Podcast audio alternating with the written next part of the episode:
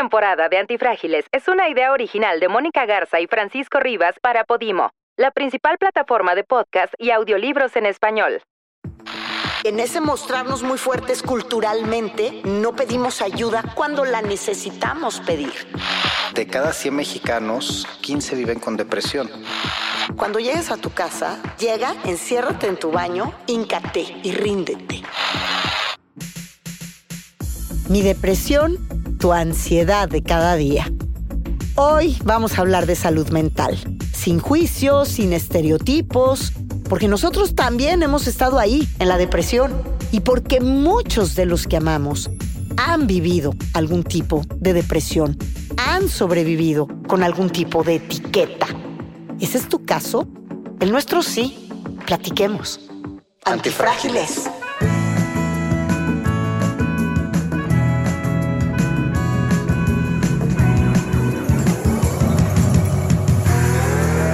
Personas que se benefician de las crisis Que prosperan, crecen al verse expuestas al cambio.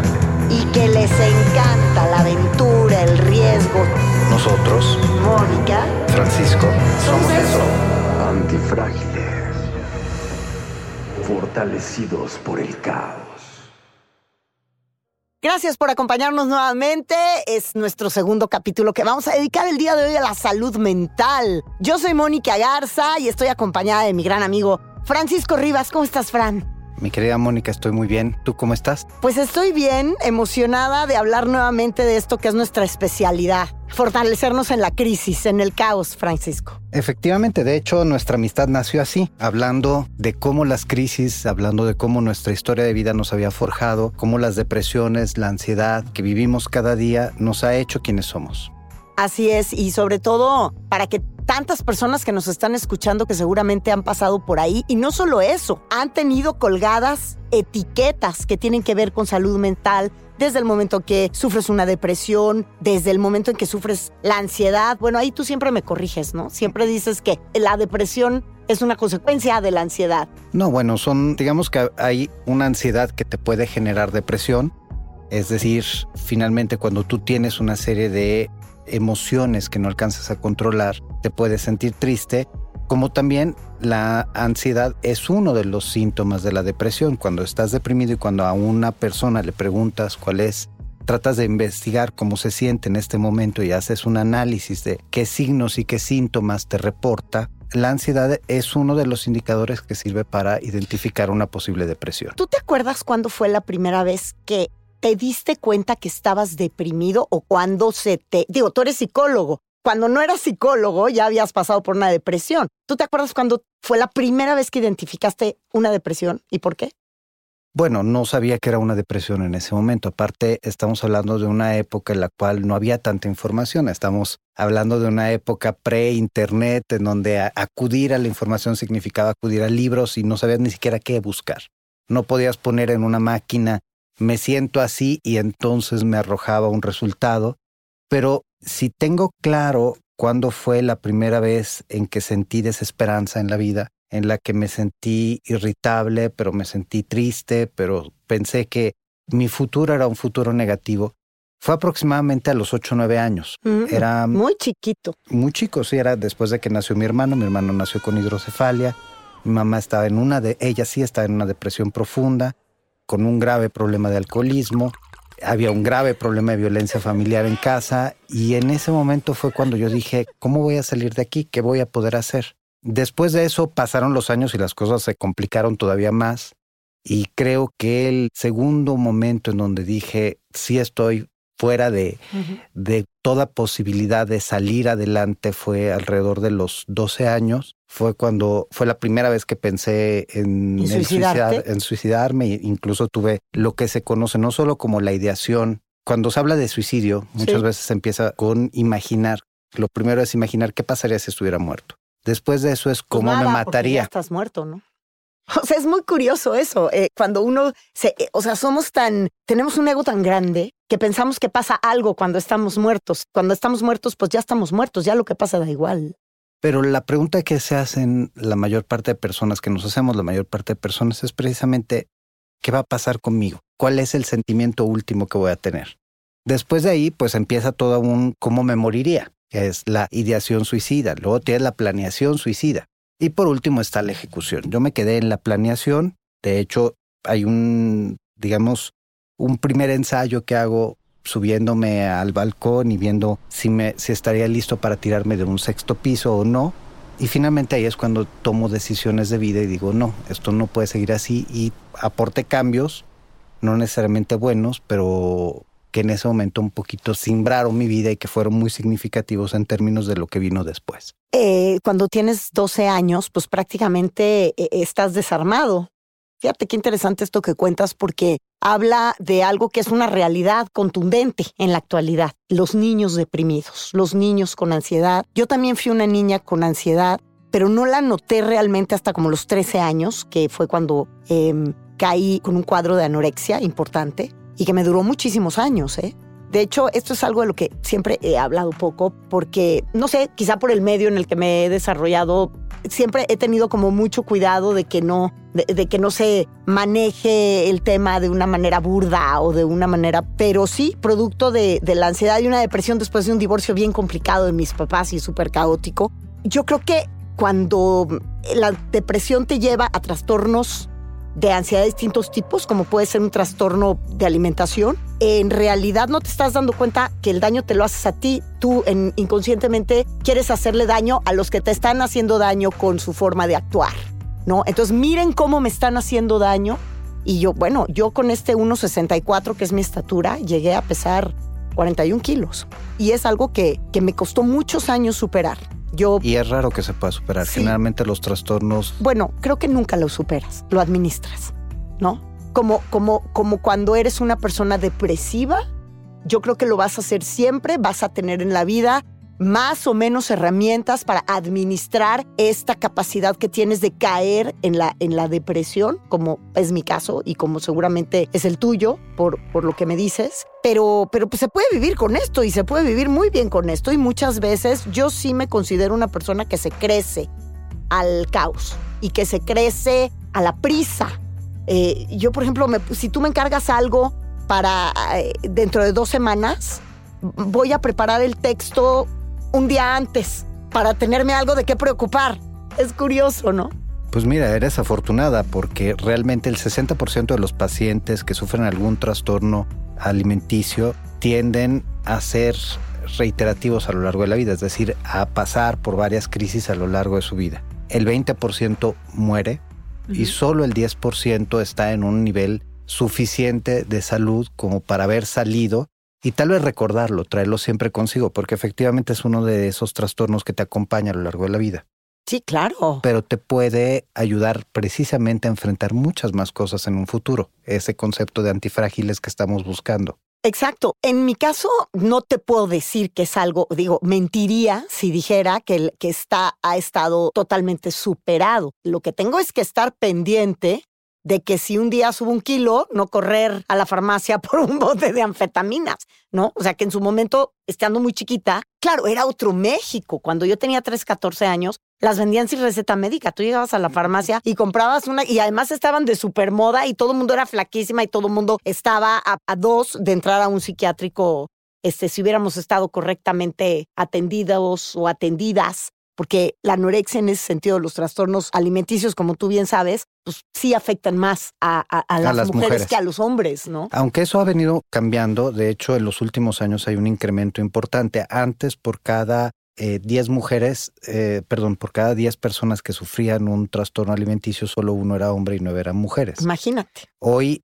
ese número se está modificando y se está modificando las edades tanto en que empiezan mucho antes las personas a sufrir de este tipo de problemas, como también que lo sufren hasta más años, o sea, pueden empezar muy tarde eh, a lo largo del desarrollo de la vida, particularmente por los cánones estéticos que se han establecido, por los discursos, por la construcción. Que fíjate que eso es bien interesante porque hace poquito iba yo pasando por una por una de estas tiendas de carísimas de ropa interior, este y lencería y estas cosas eh, muy bonitas y de pronto los maniquís ya eran como un maniquí de un cuerpo de mujer rechonchita. eh, de un tiempo a la fecha, si te fijas, ha habido varias tiendas importantísimas departamentales que han hecho grandes campañas y donde sus aparadores, los maniquís, son cuerpos de mujeres rechonchitas, como diciendo, ya nos vamos a alejar de esta perfección. Y creo que en materia de salud mental es algo que también estamos viviendo en este momento. Ya basta de etiquetas, basta de estigmas, de no voy a decir que estoy deprimido porque van a decir que estoy loca y no me van a dar el trabajo o no van a confiar en mí para tal proyecto, porque creo que ya está incluso establecido en derechos humanos que es una violación a tus derechos humanos si en un cuestionario para poder adquirir un trabajo te preguntan si has tenido depresión o no has tenido depresión, pues tú sabes cómo lo administras, ¿no? Y piensa que de cada 100 mexicanos, por lo menos 15 viven con depresión. Y eso yo creo que incluso es un dato bastante optimista, porque precisamente las personas no tienen el entrenamiento para identificar su salud mental, cómo está. Generalmente las personas dicen estoy deprimido cuando estoy triste, pero cuando realmente están deprimidas no es algo que se comparte. Y desde afuera se puede observar con muchas cosas. Por ejemplo, una persona que tiene depresión no necesariamente va a manifestar tristeza, puede manifestar precisamente ansiedad, que era lo que hablábamos al principio, o puede eh, mostrar agresividad. En los niños, por ejemplo, el primer indicador de depresión es la agresividad, no la tristeza. Puede empezar a tener cambio en los hábitos alimenticios, comer más, comer menos, dormir más o dormir menos. Pierden interés por las cosas que les gustaban previamente, es decir, si antes me gustaba ir a jugar fútbol, dejo de ir a jugar fútbol, si antes me gustaba vestirme, arreglarme, dejo de arreglarme, de hecho la higiene personal también se ve muchas veces afectada. O también se ve afectada en el sentido contrario, empezamos a poner demasiado orden en nuestras casas. Y a ser muy piquis en todo, y cómo te arreglas y cómo todo. Y fíjate que ahorita que hablabas eh, de los niños, cómo van cambiando con el tiempo la forma en la que se manifiestan estos desórdenes emocionales. Eh, antes pues era mucho más callado en todos sentidos. Hoy, por ejemplo, está este tema de la autolesión y que tampoco es nuevo. O sea, yo tengo una persona cercanísima que ha vivido con trastorno borderline toda su vida, que es una mujer hoy de 55 años y que hasta el día de hoy, o sea, comenzó a lesionarse cuando tenía nueve años, ocho años y hasta el día de hoy lo sigue haciendo si se descuida. Pues de hecho. Pero la autolesión apenas ahorita se está hablando de ello, o apenas hace 5 o 10 años, ¿no? Bueno, es que antes, insisto, no tenías los mecanismos, uno, para identificarlo, dos, para que tú pudieras expresarlo sin una condena. Mm, exacto. Porque, pues, como tú dices, o te metían al manicomio, por lo menos te aislaban socialmente no se podía hablar de ello. Había una, si tú lees la literatura del 800 francesa, del 700 francés, hay un romanticismo ligado a ese langor y a esa languidez de los personajes, entonces eran como tristes, pero un poco se dejaban, pero tampoco se hablaba abiertamente de una depresión, eran personas que de todos modos acaban funcionando. Pues como fue justamente lo que pasaba en la pandemia la pandemia por COVID-19, el primer tiempo que la gente se empezó a encerrar, los que tuvieron que encerrarse categóricamente, unos de forma voluntaria y otros pues porque lo estableció la propia pandemia, porque hubimos quienes no nos pudimos encerrar. Yo trabajé sin descanso, tenía un noticiero, iba, venía y hacía mi vida prácticamente normal, pero pues la gente tenía sí o sí que seguir funcionando de alguna forma, porque cuántos empleos se perdieron, cuántas familias se rompieron, cuántas parejas se separaron, cuánta violencia se incrementó al interior de las casas, ¿no? De hecho, vamos a hablar en otro programa de específicamente la violencia de género y cómo la pandemia desnudó uno de los graves problemas que tenemos en nuestra sociedad, pero efectivamente lo estás diciendo con mucha claridad. Hay factores y nos recuerda por qué surgen las depresiones. O sea, tú tienes una depresión porque tienes una cuestión química. Sí. Entonces, puede que porque estás durmiendo mal o porque estás alimentándote mal o porque tu cuerpo no está funcionando como debe funcionar, la neurotransmisión no se da como se tiene que dar y por lo tanto te deprimes. O hay otra situación completamente diferente que son factores externos en tu vida, la pérdida de trabajo, problemas familiares. Claro, un divorcio, un, cambio de casa, dicen que es una de las cosas más estresantes que te pueden pasar. Factores económicos claro.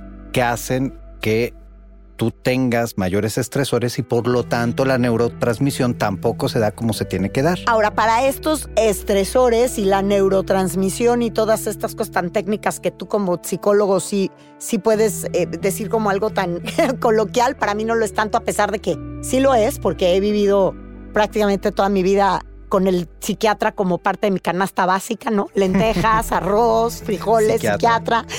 o sea, y el estigma que existe sobre los medicamentos, la medicación, la medicación voluntaria. Eh, pues te vas a tener que tomar este chocho, te vas a tener que tomar esta pastillita y en automático mucha gente es, no, porque yo no estoy loco o porque yo no estoy loca. ¿Por qué me voy a medicar? Mira, hay una parte de ignorancia alrededor del medicamento. Enorme, Francisco. Porque históricamente, sobre todo cuando empezaron los primeros medicamentos, los de primera generación tenían consecuencias graves, efectos secundarios graves. Entonces te tomabas un antidepresivo y subías 5 o 6 kilos. O estabas aletargado o tenías como pérdida de memoria. Bueno, te voy a decir una cosa. La primera vez que a mí me medicaron, como yo venía de tener un cuadro de desorden alimenticio, lo primero que yo dije, ok, denme lo que quieras para poderme levantar, porque sí tuve alguna vez una depresión de no levantarme de la cama. Quien era mi jefa en ese momento llegó y como con una espátula me sacó de la cama y me dijo, tienes que ir con un psiquiatra. Y me acuerdo que lo primero justamente que, además yo ya saliendo en la televisión, y la televisión que, para los que no lo sepan, engorda 8 kilos. A mí por eso cuando en la calle me dicen, ay, pero qué delgadita estás, quiero matarme, pero la verdad es que eh, engordo 8 kilos, entonces tú traes este antecedente y lo cuidas. Y cuando te dicen, pues es que te vamos a tener que dar esta pastillita porque si no, no vas a salir adelante y te la tienes que tomar. Justo lo que estás diciendo. Lo primero que yo dije es, pero si engorda, no. Prefiero tirarme del segundo piso del periférico de la depresión que subir de peso, ¿no? Pero fíjate, con todo y todo las mujeres son mucho más afortunadas porque están más en contacto con sus emociones, porque las entrenaron, o sea, les enseñaron desde chicas a identificar qué es lo que sienten. Para los hombres ha sido un trabajo, ajá, para los hombres ha sido un trabajo cuesta arriba, la expresión de las emociones que no sean emociones agresivas o emociones protectivas o emociones de alegría. Exactamente. Y por eso llama la atención los resultados de la encuesta nacional epidemiológica psiquiátrica que identificó que 2.5 millones de mujeres mayores de 8 años tienen depresión. En contraste, solo 800 mil hombres. Que ahí es donde entra este estigma mexicano de los hombres no lloran, ¿no? Entonces, y, de repente ya también se ha convertido eso en, en esta modernidad también feminista que agradecemos, pero que a la vez, pues ya casi las mujeres tampoco, ¿no? Porque entonces tengo que eh, mostrarme como muy fuerte y, y en ese mostrarnos muy fuertes culturalmente, hombres y mujeres, no pedimos ayuda cuando tenemos que pedirla o cuando la necesitamos pedir. Nos tardamos mucho, Francisco, y ahí es donde vienen las, los dramas, las tragedias. No, y bueno, quien tiene la posibilidad de acudir a un, a ah, un psicólogo, a un psiquiatra, es muy poca gente en realidad. Si tú vas al sector salud, Ahí es un drama absoluto. Totalmente. Si no tenemos medicamento para enfermedades crónicas o para enfermedades de gravedad y de urgencia, imagínate para el tema psiquiátrico. Tú vas a pedir una cita para obtener una visita psicológica o psiquiátrica y te la dan en tres o cuatro meses. Cuando ya te dio tiempo de, perder tu vida, de perder tu vida completita, de que ya te corrieron porque ya no fuiste a trabajar o de que ya te peleaste con todo mundo. Y fíjate que tocas un tema muy importante en México, que además estamos pues menos que en pañales, eh, somos un feto en materia de salud mental y atención a la salud mental y sobre todo ayuda a las personas que tienen un problema de salud mental, porque para empezar, y yo no sé, seguramente muchos de los que nos están escuchando lo, lo saben y los que no, se los advierto. No existe un solo seguro médico, por ejemplo, privado, el que tiene la suerte de poder pagar un seguro médico de gastos médicos mayores y que te sientes muy este, protegido. protegido. La verdad es que si te da una crisis en materia de salud mental, nada, absolutamente nada te lo paga ningún seguro médico. Eso sí, tus antidepresivos, tu hospitalización de emergencia, eh, si caíste en una crisis, si tuviste eh, un, un ataque psicótico, que luego muchas veces puedes tener un ataque psicótico, lo cual no significa que tengas una enfermedad mental. Tuviste una, yo tuve un síncope por estrés una vez en mi vida. De hecho, se, o sea, se divide en tres, ¿no? Está lo que es el brote psicótico breve, que no dura más de una semana, luego está el que dura de este de una semana hasta un mes y luego ya puedes ir diagnosticando algún tipo de situación de pérdida de contacto con la realidad. Pero finalmente estás apuntando algo muy importante. Las personas necesitamos ayuda. No sabemos cómo recurrir a ella, no tenemos los mecanismos. No hay gente a nuestro alrededor que tenga los mecanismos. Tenemos que aprender a pedir ayuda. Y por eso este espacio es importante. Por eso hablar, por eso ser antifrágiles es importante porque es, no estás solo. O sea, el que nos Ah, escucha, quien nos escuche, no está solo. Hemos pasado por ello, no Hemos es un ahí. tema, hemos estado ahí y hemos salido adelante. o sea, al no, final pero- somos personas completas. Fíjate que esto que estamos tocando para mí, eh, somos personas completas, exacto. Eh, eh, Este, esto que estamos tocando para mí, al menos cuando tuve esta depresión ya siendo mayor, esta que te cuento, eh, para mí fue muy importante una conversación que tuve con una mujer psicóloga, que ella más bien se aproximó a mí con una onda más espiritual, o sea, en un tema un poco más espiritual, pero sí me dio un consejo que ningún psiquiatra me había dado y fue de los que más me sirvió. Me dijo, cuando llegues a tu casa, porque estaba yo en un momento donde estaba de verdad muy mal, y me dijo, cuando llegues a tu casa, te voy a pedir un favor. Llega, enciérrate en tu baño, híncate y ríndete. Pero hazlo físicamente. Di, no puedo más, así como cuando, como cuando mm, Te desplomas. eh, eh, sí, y cuando realmente te rindes en el piso, que dices, estoy en el piso y lo acepto, porque cuando estás hasta abajo no hay más que para arriba, ¿eh? Efectivamente, y ahí sí se necesita escuchar a los demás, saber que hay personas a nuestro alrededor. Todos tenemos a alguien alrededor.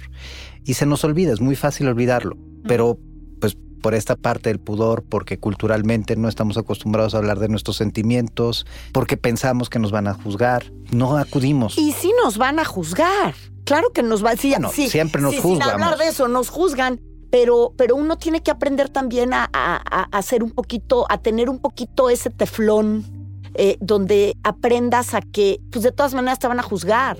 Entonces tú lo que tienes que hacer es a un lado esos juicios y que vaya por ti primero. O sea, es decir, que tú te pongas en, prime- en el centro de tu propia atención.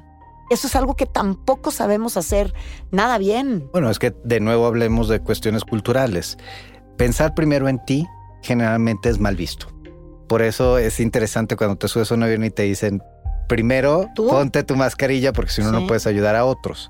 Pero regresando al tema de la depresión específicamente, me parece muy importante lo que estás señalando de este rendirte. Fíjate que yo soy fan de un programa del de RuPaul, Ah, sí. eh, RuPaul Drag Race. Y es muy interesante porque una de las cosas que aprovecha mucho este RuPaul a la hora de hablar con las drags que están compitiendo es precisamente eso, ¿no? ¿Dónde está tu fragilidad? ¿Dónde estuvo tu fragilidad? Y cómo a partir de ella construyes algo, ¿no? Y es desde la vulnerabilidad puedes construir mucho.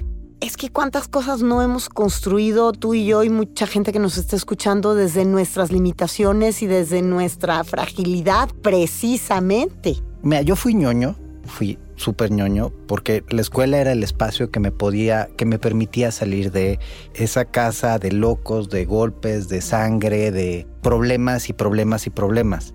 Y pues al final sirvió, Claro. sirvió, porque me permitió ser un excelente estudiante, porque me permitió desarrollarme profesionalmente y porque me ha permitido ayudar a muchas otras personas a lo largo de mi vida y poder trascender también en lo positivo a partir de ayudar a alguien. Claro. No, y entender que además no te queda más remedio. Y cuando no te queda más remedio, porque estás viendo que en tu casa todos se están matando, a mí me pasó idéntico, eh, y, y- tú pues no, no te quieres ir en el remolino de la discusión y el caos que hay dentro de, de esa casa, pues no te queda más remedio que salir. Eh, y salir, digo, como puede, ahorita estaba pensando y estaba viendo estos datos duros que tenemos aquí, eh, porque tú, regresando a este momento tan caótico, hablabas de que cuando eras niño tuviste tu primera eh, ideación suicida. Fíjate que yo produje una obra de teatro en el 2016 sobre suicidio infantil y adolescente, que además nos fue, nos fue muy bien en, en ese sentido. Y, y esto, todo esto surgió a partir de un estudio que yo me encontré eh, que hicieron sociólogos de la UNAM con más de 200 cartas póstumas que encontraron en el CEMEFO y un importantísimo porcentaje era de niños.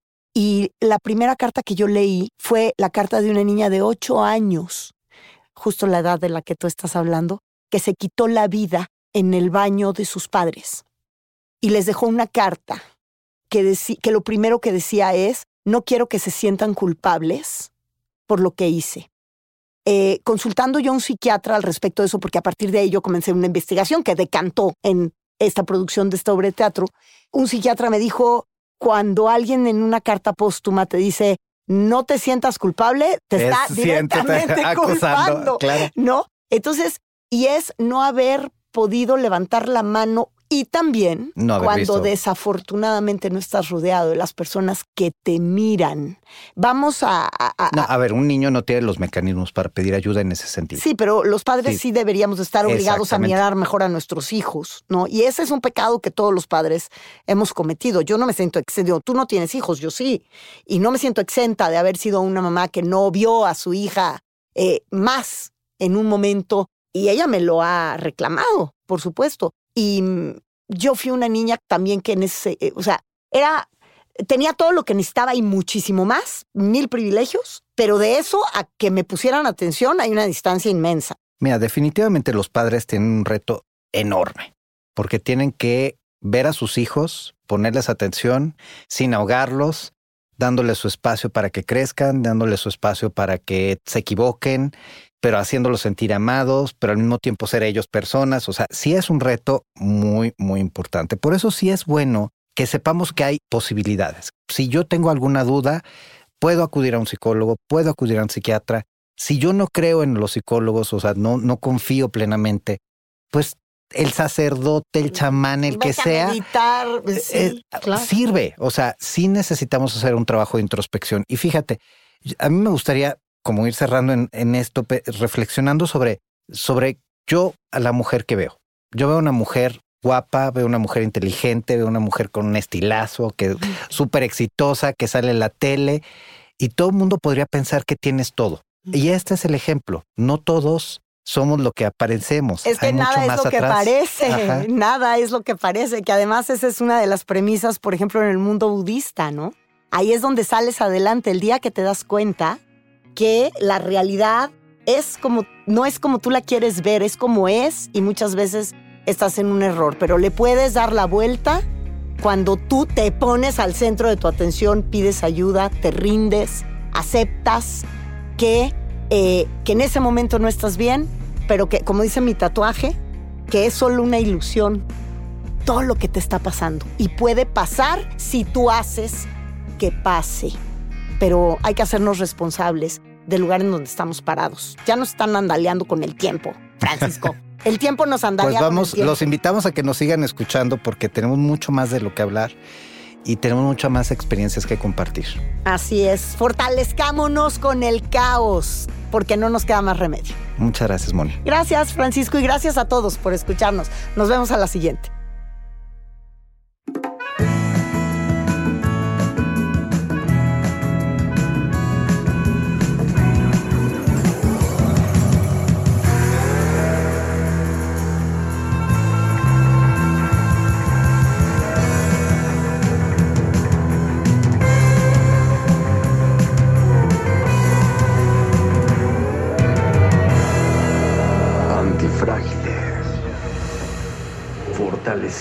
Por el caos.